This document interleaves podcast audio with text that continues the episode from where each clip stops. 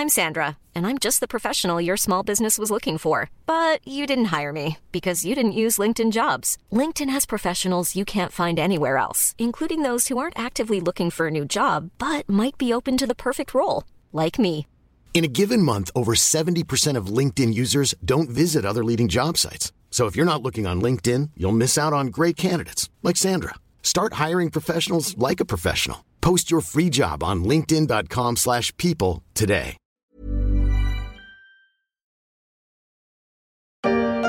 Nous avons protégé notre économie. Nous n'avons pas compté l'argent public parce que c'était responsable de le faire. Mais maintenant que l'économie française redémarre, que nous avons des perspectives de croissance à 6%, je le dis, le quoi qu'il en coûte, c'est fini. Le quoi qu'il en coûte, c'est fini. Le ministre de l'économie Bruno Le Maire a fermé le banc il y a quelques jours lors de la rencontre des entrepreneurs de France, la REF, devant les premiers concernés par des aides qui ont aidé la France à traverser la crise du Covid-19.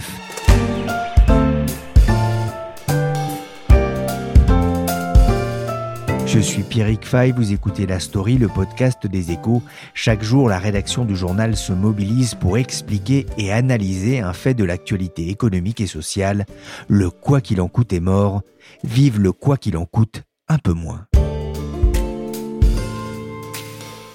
Voilà, Voilà, c'est fini pour le quoi qu'il en coûte. La formule date de mars 2020, au tout début de la crise du coronavirus. Une crise qui a duré bien plus longtemps que ne le pensaient les nombreux commentateurs de l'actualité. Une crise qui n'est pas complètement derrière nous, même si dans l'Union européenne, l'objectif de 70% des adultes doublement vaccinés a été atteint.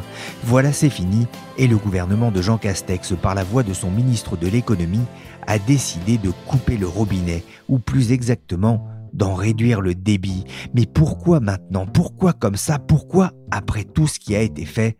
C'est la question que j'ai posée à Nathalie Silbert, spécialiste des questions de conjoncture aux échos. Le gouvernement s'appuie sur une, croissance vigoureuse de 6% cette année. C'est sa projection pour 2021. Pour l'instant, les indicateurs confortent cette prévision puisque l'INSEE vient même de réviser à la hausse la croissance au deuxième trimestre. On est à 1,1 et plus à, à 0,9. Alors, c'est des chiffres qui sont à la marge, mais tout ça conforte le fait qu'on est sur une trajectoire vigoureuse. Par ailleurs, il y a la question des déficits publics tout le monde euh, a à cœur de ne pas euh, laisser déraper ses déficits publics au-delà du raisonnable, sachant qu'on est déjà à 9% euh, du PIB, ce qui est très élevé. À 6% de croissance pour 2021, c'est le pari du gouvernement, ça paraît beaucoup, mais on va rappeler d'où l'on vient. En 2020, le PIB a chuté de 8,3%, c'est du jamais vu depuis la Seconde Guerre mondiale. Malgré tout, vous le disiez, hein, la reprise est là, la consommation repart, les prévisions de croissance ont même été révisées en hausse. Nathalie, ça va mieux pour l'économie, ça va mieux aussi pour les entreprises? Oui, après le confinement euh, d'avril, hein, avril, il ne faut pas l'oublier, a encore été marqué par euh, des mesures liées euh, à la crise sanitaire. Beaucoup d'entreprises ont repris une activité normale et du coup, on a vu le nombre de dossiers de demande d'aide instruits chuter significativement. On est passé de 500 000 dossiers en mai à 50 000 en juillet.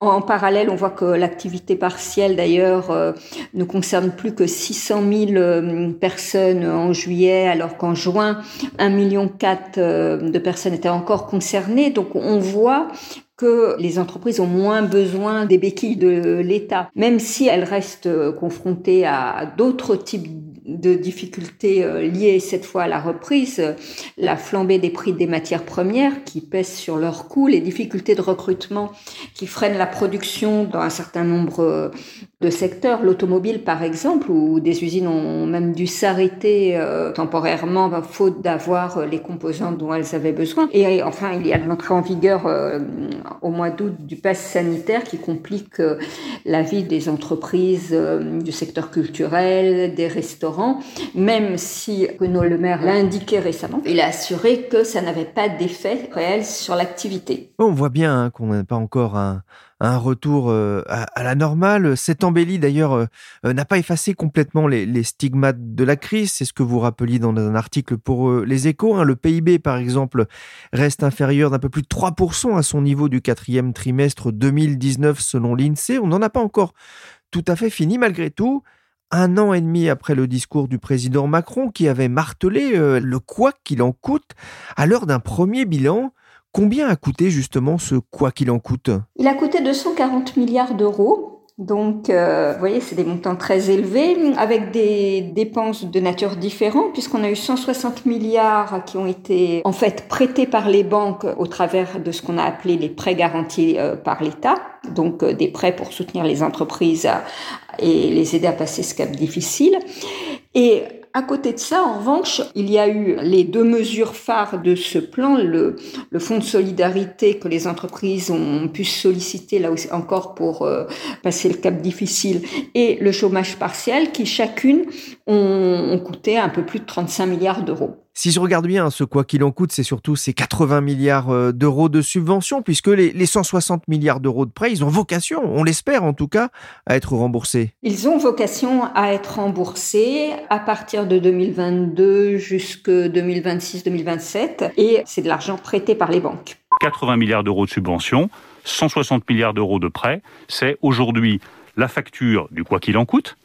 Cette facture, c'est ce qui nous a permis de sauver nos emplois, de sauver nos entreprises et de sauver l'économie. On vient d'entendre Bruno Le Maire sur France Inter détailler le coût du quoi qu'il en coûte. Hein. C'est ce qui a permis, dit-il, de sauver l'économie, de sauver des emplois. Cet argent, ces 240 milliards, ils ont été bien employés? Oui, tout à fait. C'est ce qui a permis au tissu productif français de résister. Ça a permis d'éviter les faillites. Euh, celles-ci n'ont jamais été à un niveau aussi bas. En juillet, euh, selon les chiffres de la Banque de France, on, était euh, autour de 28 000 faillites sur un an, alors qu'en temps normal, on est plutôt sur un rythme de 50 000. Donc tout ça a permis, ce soutien massif a permis d'éviter l'explosion du chômage. Et on voit bien que l'emploi est même revenu à son niveau d'avant-crise. Donc, euh, de ce point de vue-là, le quoi qu'il en coûte a été efficace puisqu'il a évité euh, une hécatombe qui aurait pu être économiquement et socialement extrêmement douloureuse. On peut s'interroger aujourd'hui hein, sur euh, euh, l'effet hein, de, la fin du quoi qu'il en coûte sur euh, certaines entreprises un peu fragiles, hein, celles qui notamment sont encore pénalisées par cette situation de crise sanitaire. Nathalie, la fin du quoi qu'il en coûte, ça ne signifie d'ailleurs pas pour autant que les cordons de la bourse de l'État sont complètement liés? Tout à fait, Pierrick. Le quoi qu'il en coûte, en réalité, ne va pas s'arrêter pour tout le monde. Il va perdurer pour les secteurs qui continuent de souffrir de la crise euh, sanitaire et des mesures de restriction euh, qui lui sont liées, donc l'hôtellerie, euh, les restaurants, les bars, les casinos, tous les secteurs liés à l'événementiel ou à la culture qui ne peuvent pas encore recevoir du public comme ils le faisaient en temps normal. Donc tous ces secteurs vont continuer d'avoir accès à des dispositifs de soutien. Et pour les autres, un sursis d'un mois en réalité est donné puisqu'en fait le fonds de solidarité ne s'arrêtera qu'à la fin du mois de septembre et non pas début septembre comme c'était envisagé initialement. Autre chose, les départements euh, d'outre-mer, qui eux aussi continuent d'être frappés très durement par la, la, crise sanitaire, vont eux aussi pouvoir continuer à bénéficier des aides. Il ne faut pas l'oublier. Le quoi qu'il en coûte a vécu. Place donc aux sur-mesures pour les secteurs qui en ont le plus besoin, alors que l'État a fait durant cette crise un gros effort financier pour limiter la casse des confinements et des couvre-feux. La décision semble en tout cas bien comprise, ou du moins acceptée par la population française. C'est ce que montre un sondage réalisé par Elab pour les échos radio classiques et l'Institut Montaigne. Près des deux tiers des sondés jugent que l'heure est venue de recentrer les aides publiques vers les secteurs d'activité souffrant encore des restrictions. Dans l'ensemble, les Français sondés considèrent que ce sont les petits commerces et les restaurants qui doivent être aidés en priorité puis les services à la personne et l'agriculture, et pour finir, la culture et l'hôtellerie.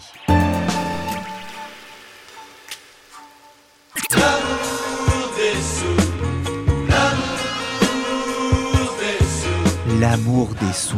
Pour les entreprises et les secteurs qui ont bénéficié des subsides de l'État pour passer le cœur de la crise, il va falloir entamer une période de désaccoutumance et Bruno Le Maire a choisi l'université du MEDEF pour annoncer la fin du quoi qu'il en coûte, la REF 21. C'était tout sauf un hasard et il y a une chose qui peut surprendre, c'est que le MEDEF demandait depuis des mois un arrêt progressif de ces aides. En fait, surprenant, pas tant que ça, Pierrick. Hein. Effectivement, pendant des mois, le MEDEF euh, s'est parfaitement accommodé du quoi qu'il en coûte. C'est normal, hein. tous les acteurs économiques avaient tiré les leçons des crises précédentes, et notamment celle de 2008. Renaud Honoré est chef du service adjoint au service France des échos. La leçon, elle est simple. De l'argent dépensé à foison pour maintenir l'emploi et de l'argent bien dépensé pour permettre une forte reprise. Mais alors cela, ça vaut quand la crise est au plus haut. Par contre, quand celle-ci reflue, eh bien les réflexes traditionnels reviennent. Et là, vous ne pouvez quand même pas demander au MEDEF de se réjouir de vivre dans une économie quasiment socialisée où l'État soutient une grande partie de l'activité, euh, c'est quand même un peu trop loin de son positionnement naturel. Donc le patronat maintenant veut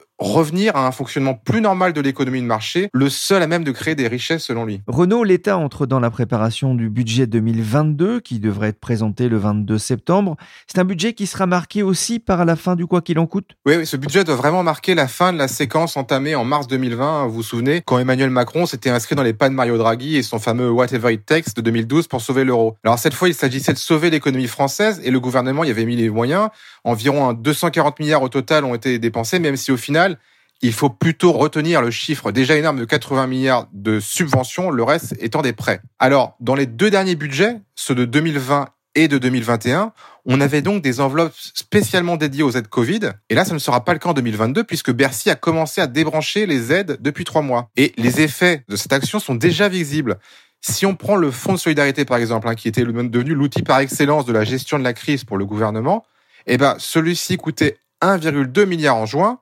Eh bien, c'était 600 millions en août et on table sur 300 millions en septembre et même 150 millions pour le dispositif qui le remplacera à l'automne. En clair, on divise la facture par deux tous les mois on a vraiment arrêté de jongler avec les milliards et même si on devrait encore avoir des aides spécifiques pendant quelques temps encore pour les secteurs les, plus en difficulté. Est-ce que ce budget marquera aussi le retour à la modération des dépenses à moins d'un an de la présidentielle? Ah non, alors là pas vraiment, hein. c'est même presque le contraire. Euh, bon, il faut être honnête, hein. aucun gouvernement serait assez fou pour tailler à la hache dans les dépenses à quelques mois des élections et encore moins après la récession sans précédent que nous venons de traverser. Donc le robinet à dépenses va encore couler l'an prochain avec une augmentation supérieur à 11 milliards pour ce qu'on appelle les dépenses pilotables, donc les, dépenses un petit peu normales du fonctionnement de l'État, quand la moyenne de hausse était plutôt de 7 milliards les années précédentes. Alors, Bercy a fait savoir que cela aurait pu être pire encore, puisque les différentes demandes agrégées de tous les ministères représentaient au total 22 milliards. Alors, 22 milliards, c'est énorme, mais malgré tout, le chiffre annoncé, 11 milliards, n'avait pas été atteint dans les 15 dernières années. Ça signifie que le déficit budgétaire va continuer de, se creuser et l'endettement d'augmenter? Eh ben non, Pierre, en fait, voilà, ça fait partie des petites bizarreries budgétaires. On devrait plutôt voir le déficit commencer à se résorber.